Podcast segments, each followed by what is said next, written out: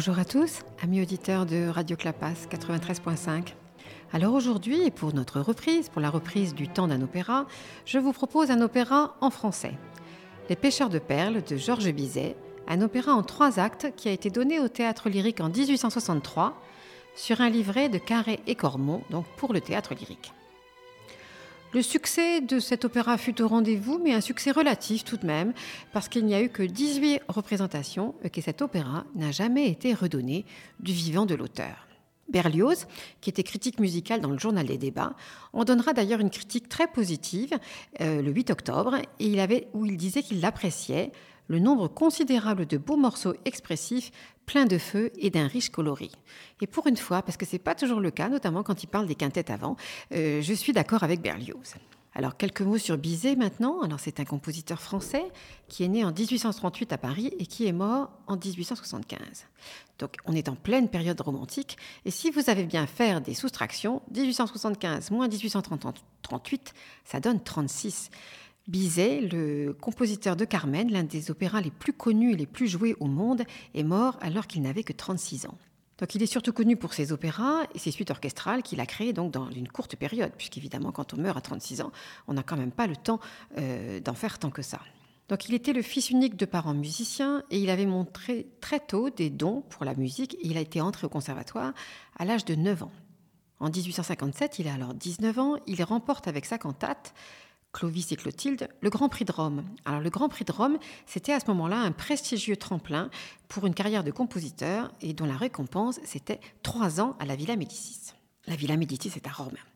Donc de retour en France, il se consacre à l'enseignement et à la composition. Il a à peine 25 ans quand en 1863, Léon Carvalho, le directeur du théâtre lyrique, lui commande l'opéra sur Les pêcheurs de perles, donc sur un livret de Carré et Cormont. Alors à l'image d'un Rossini, Bizet imaginait une vie matérielle confortable, une vie de rentier, grâce à quelques succès qui auraient été rapides à l'opéra comique. Mais malheureusement, ces succès ne se produisirent jamais. Les pêcheurs de perles, la jolie fille de Perthes, Jamilet, l'Arlésienne n'ont pas été de grands succès couronnés de nombreuses représentations. Sa vie a en fait été dévorée par les travaux alimentaires pour les éditeurs et par les leçons de piano. Il écrivait Je travaille à me crever je mène une existence insensée. Et sa vie familiale n'a pas non plus été des plus heureuses parce qu'il avait épousé Geneviève, la fille de Jules Alévi, euh, mais c'était une femme nerveuse et très très fragile. Donc en 1875, il compose Carmen. Je vous en ai parlé il y a, pas, il y a peu de temps. Et Carmen, c'est l'opéra qui a fait que je suis tombée dans cette marmite. Donc il avait composé Carmen et il a eu beaucoup de mal à imposer cette œuvre parce que la fin n'était pas heureuse, alors que c'était une fin heureuse qu'on lui avait commandée. Et comme je vous l'avais dit la dernière fois, cette œuvre avait été un four. Et Bizet en avait été bouleversé, il avait contracté une angine, et il avait décidé, contre tous les avis de ses amis et même des médecins, de se réfugier dans sa maison de Bougival au bord de la Seine. Le 29 mai 1875, il se baigne dans l'eau glacée et quatre jours après, meurt. Donc il n'avait que 25 ans, je vous l'ai dit, lorsqu'il créa les Pêcheurs de Perles, dans l'institution alors la plus dynamique de la capitale, c'est le théâtre lyrique, qui était aussi ouvert aux débutants, ce qui n'était pas le cas de tous les opéras. Alors cet opéra, inspiré de la Vestale et de Norma, est un ambitieux drame d'amour, et il offrait à Bizet un sujet oriental tout à fait favorable à son inspiration. Comme plus tard dans le célébrissime Carmen, Bizet consacre sa parfaite maîtrise des moyens à affirmer la valeur suprême des émotions. Encouragé par Gounod, Bizet fut aussi félicité par Berlioz et Saint-Saëns pour son originalité précoce, 25 ans, ses qualités mélodiques et instrumentales. Et voici pour vous convaincre l'ouverture de cet opéra.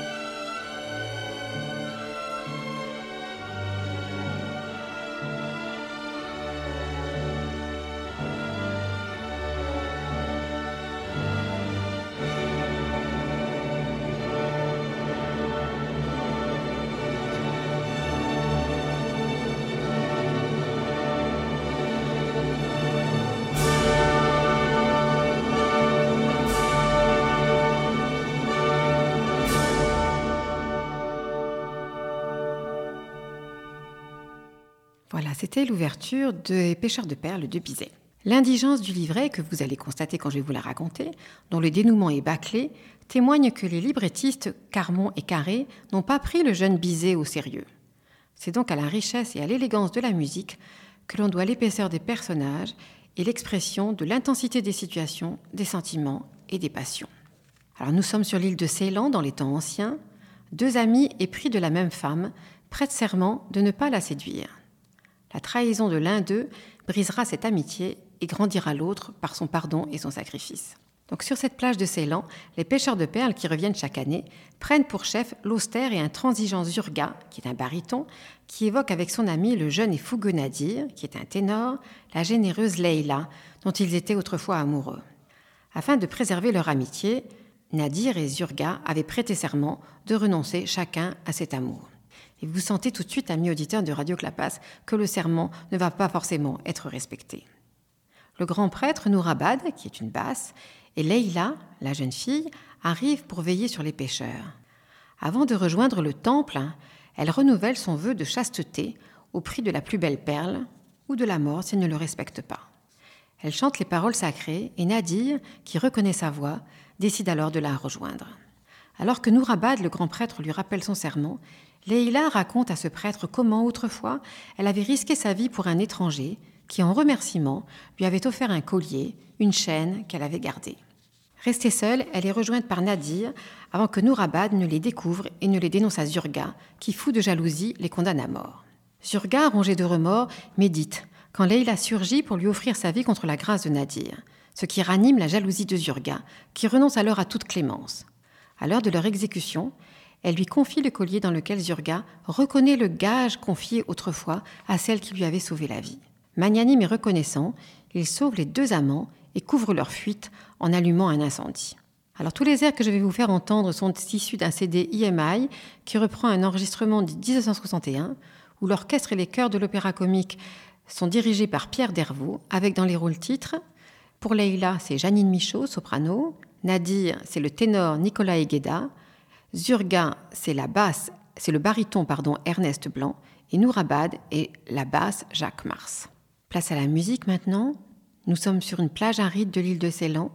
Les pêcheurs de perles vaquent à leurs occupations et arrive Zurga qui les, invite à choisir un chef.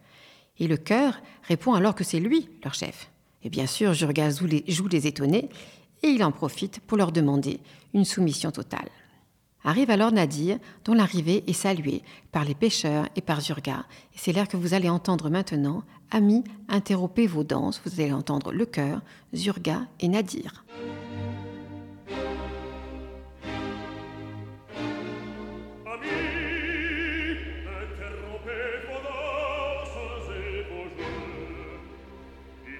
choisir un chef qui nous commande, qui nous protège.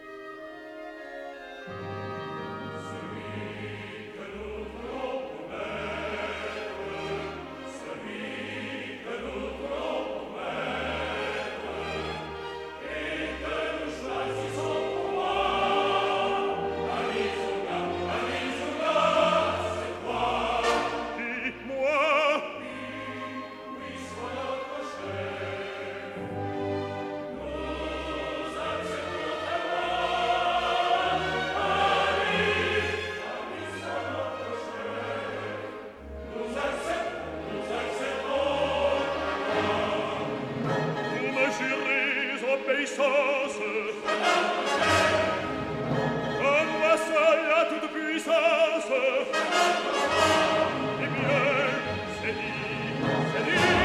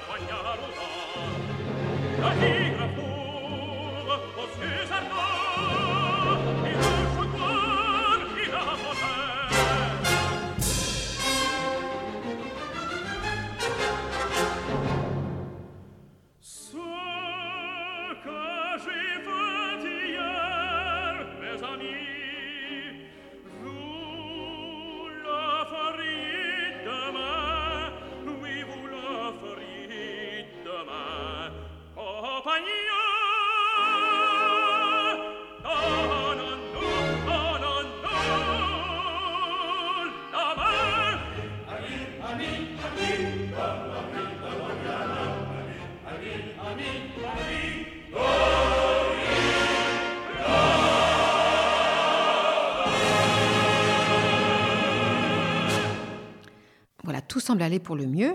Les deux amis se revoient et après le départ des pêcheurs, Zurga lui fait subir un interrogatoire en règle. Tous les deux, on s'en souvient, étaient amoureux de la même femme, Leila. Et pour rester amis, ils avaient fait le serment de ne jamais la voir. Mais l'image de cette jeune femme continue de hanter les deux anciens amis. voici maintenant Zurga et Nadir, et chacun chante C'est enfin toi que je revois.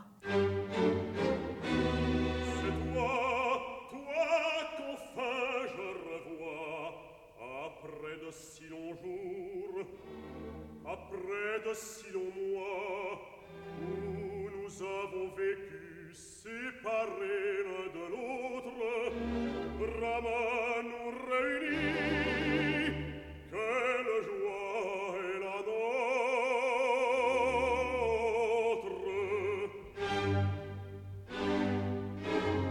mais parle et tu restes fidèle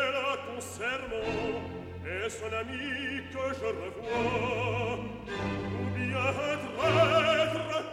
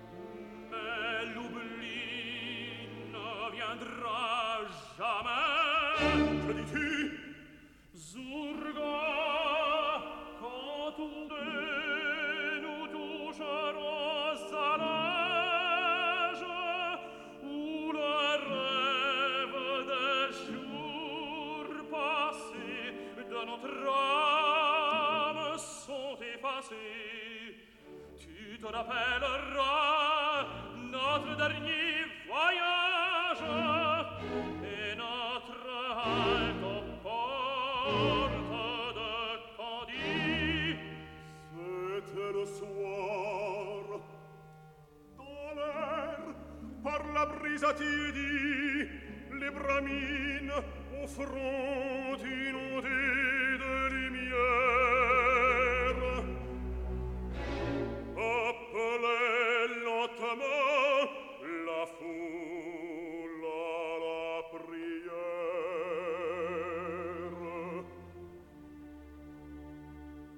Nadir et Zurga vont-ils se dresser l'un contre l'autre? Eh bien non, ils vont chasser d'un commun accord le fantôme de cette déesse. Et on assiste maintenant à un très beau duo baryton-ténor, et ça n'est pas si fréquent dans l'opéra. Donc c'est Nadir et Zurga au fond d'un temple saint.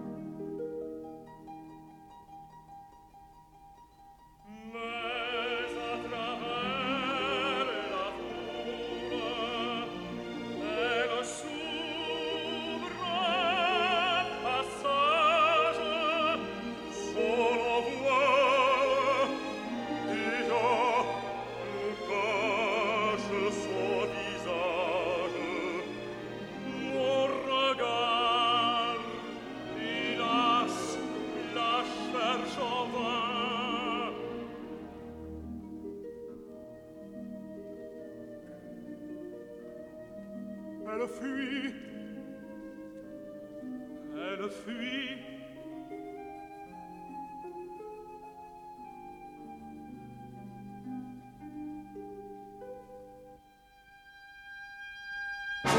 Mais dans mon âme soudain quel étrange ardeur s'allume quel feu nouveau me ta main me pousse ma main ta main me pousse ma main. De nos cœurs l'amour s'empare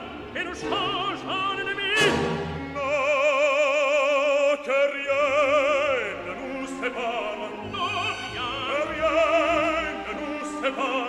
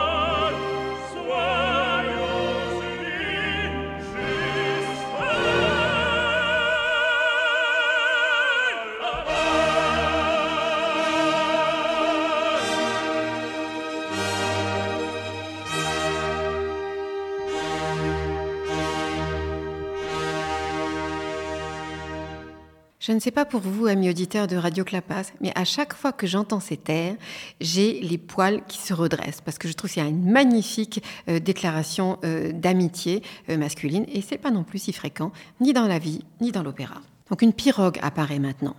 Zurga sait que cette embarcation transporte une vierge inconnue dont personne ne doit apercevoir les traits. Vous l'avez deviné, amis auditeurs de Radio Clapas, il s'agit de Leila, l'ancien amour commun de Zurga et de Nadir. Zurga s'avance et lui fait prononcer des serments rituels, dont notamment celui de la chasteté. Elle aura pour récompense la plus belle des perles si elle reste chaste, et les pires châtiments l'attendent si elle ne le reste pas. Donc la cérémonie est presque achevée quand Nadir et Leila se reconnaissent. Et malgré la proposition de Zurga, qui ne sait toujours pas qui est la jeune femme et qui a senti le trouble, il lui propose d'ailleurs de la délier de son serment, car il a senti ce trouble.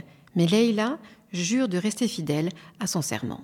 Tous disparaissent avec la nuit qui tombe et ils s'en vont vers le temple. Mais Nadir, resté seul, confesse sa trahison. S'il est revenu, ça n'est pas pour être avec les pêcheurs, c'est uniquement pour revoir Leïla. Et il chante son amour, son amour pour Leïla dans un air magnifique. Et cette romance est l'une des pièces de bravoure pour les ténors, car elle est très aiguë et en même temps très lente, ce qui demande donc beaucoup, beaucoup de, grande maîtrise de l'interprétation. Alors, cette fois-ci, je ne vais pas vous faire entendre le ténor dont je vous ai parlé tout à l'heure, mais c'est Alain Vanzo qui, je trouve, est le meilleur chanteur pour cette air. Je crois entendre encore. Écoutez-le bien, vous allez voir, c'est magnifique.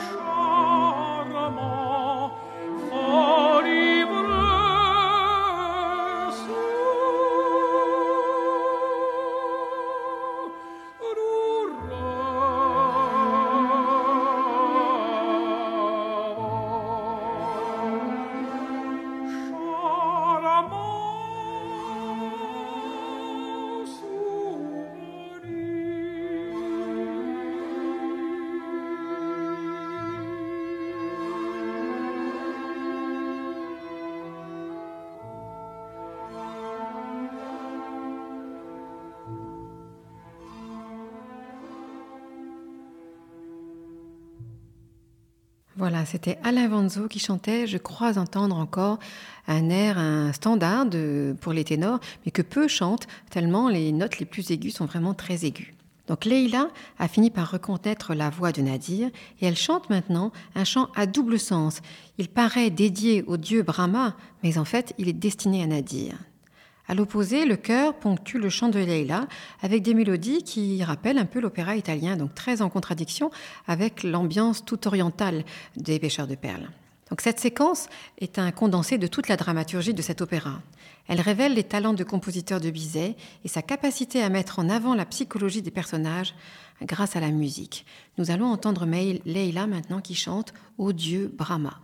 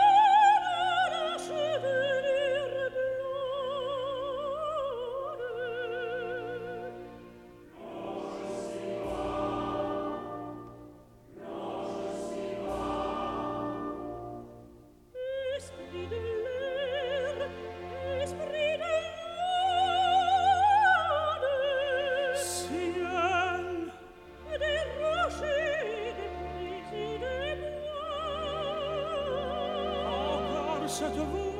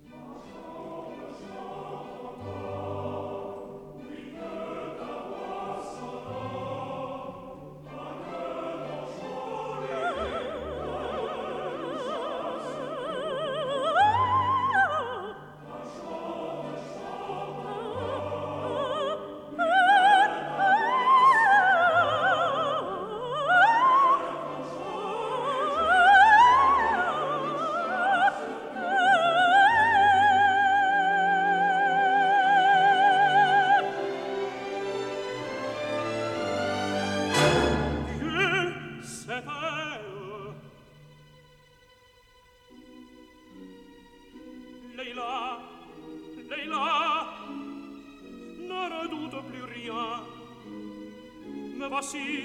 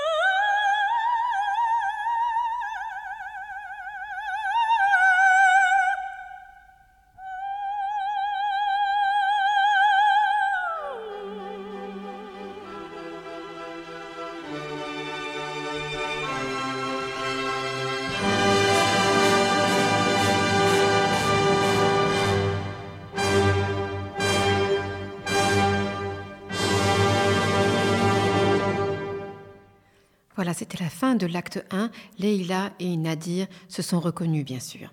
Nous sommes à l'acte 2. Dans les ruines du temple, il fait nuit. Nourabad, le grand prêtre, recueille les confidences de Leïla à propos d'un fugitif qu'elle a sauvé jadis et qui lui avait donné une chaîne en forme de reconnaissance.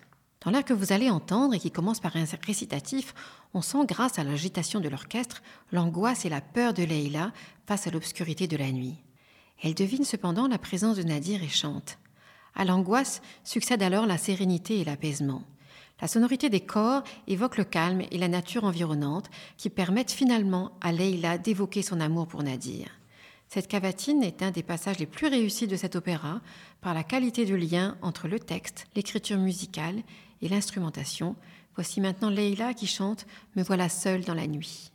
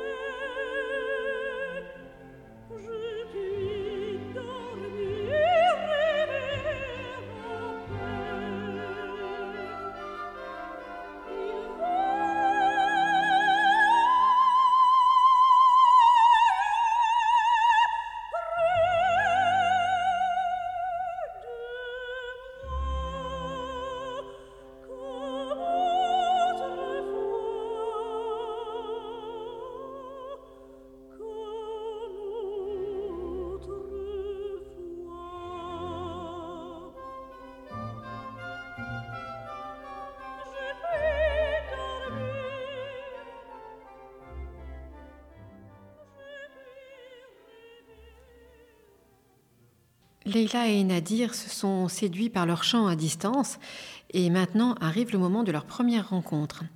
Et malgré ses appels à la prudence, elle se laisse gagner par les déclarations de Nadir, elle tombe dans ses bras et lui promet de la revoir les nuits suivantes. C'est le duo Nadir que nous allons entendre maintenant.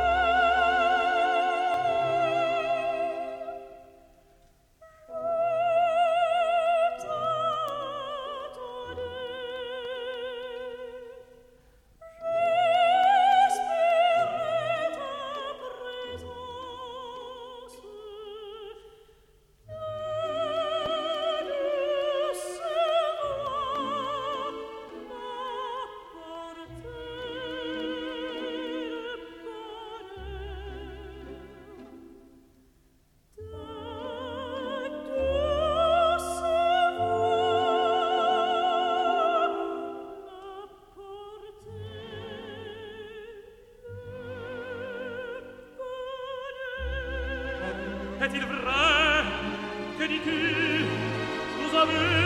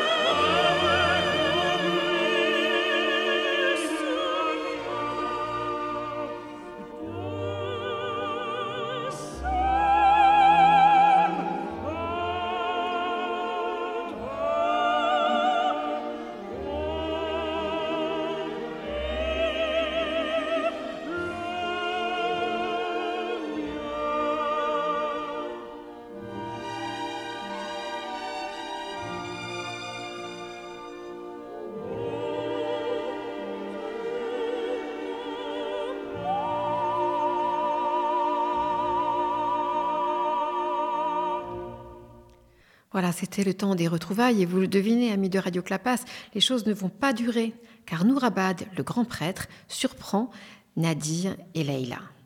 Il les surprend et c'est bien sûr un moment très dramatique. Le cœur, comme toute foule, se réjouit alors de la mort prochaine de Nadir et de la déesse par jure Leïla. Zurga intervient tout de même alors pour indiquer que c'est à lui de décider du sort des condamnés. Ses sujets, le cœur des pécheurs, se résignent mais avant de permettre la fuite de la prêtresse, il lui enlève son voile et il la reconnaît. Il change alors radicalement de position et il est aussi déterminé qu'avant à ce que les deux, Leila et Nadir, meurent. Il les fait emmener séparément et c'est la fin de l'acte 2. Au début de l'acte 3, nous sommes dans la tente de Zurga, qui se reproche d'envoyer au trépas Nadir, son ami de jeunesse, du fait de sa jalousie, et nous sentons qu'il est prêt à pardonner. Il chante alors un très bel air de baryton. Maintenant, l'orage s'est calmé.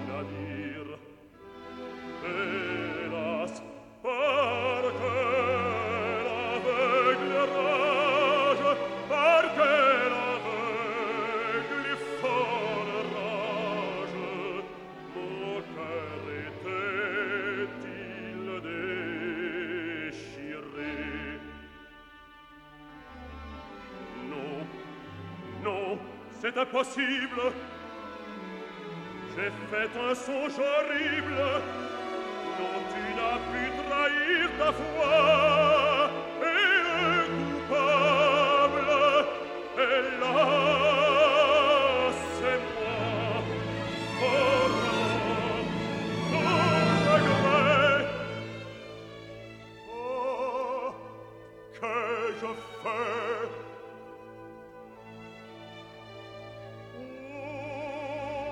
dire, t'adorer ami de mon jeune.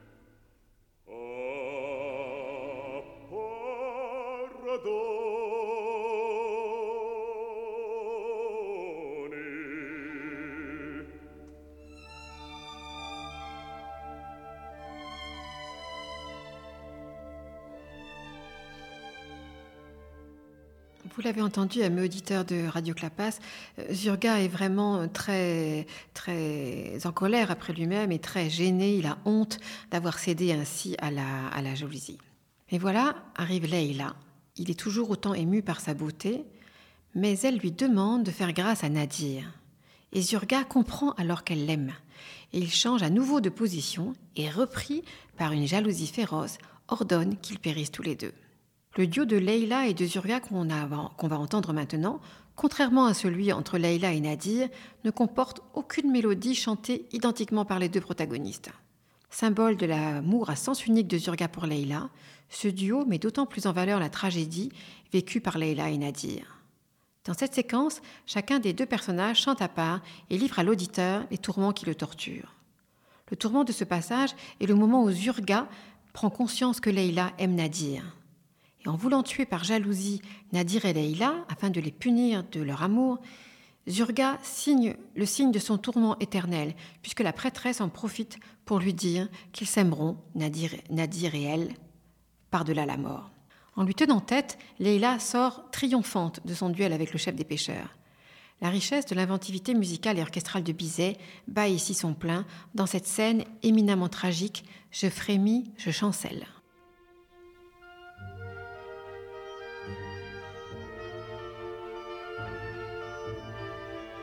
Petro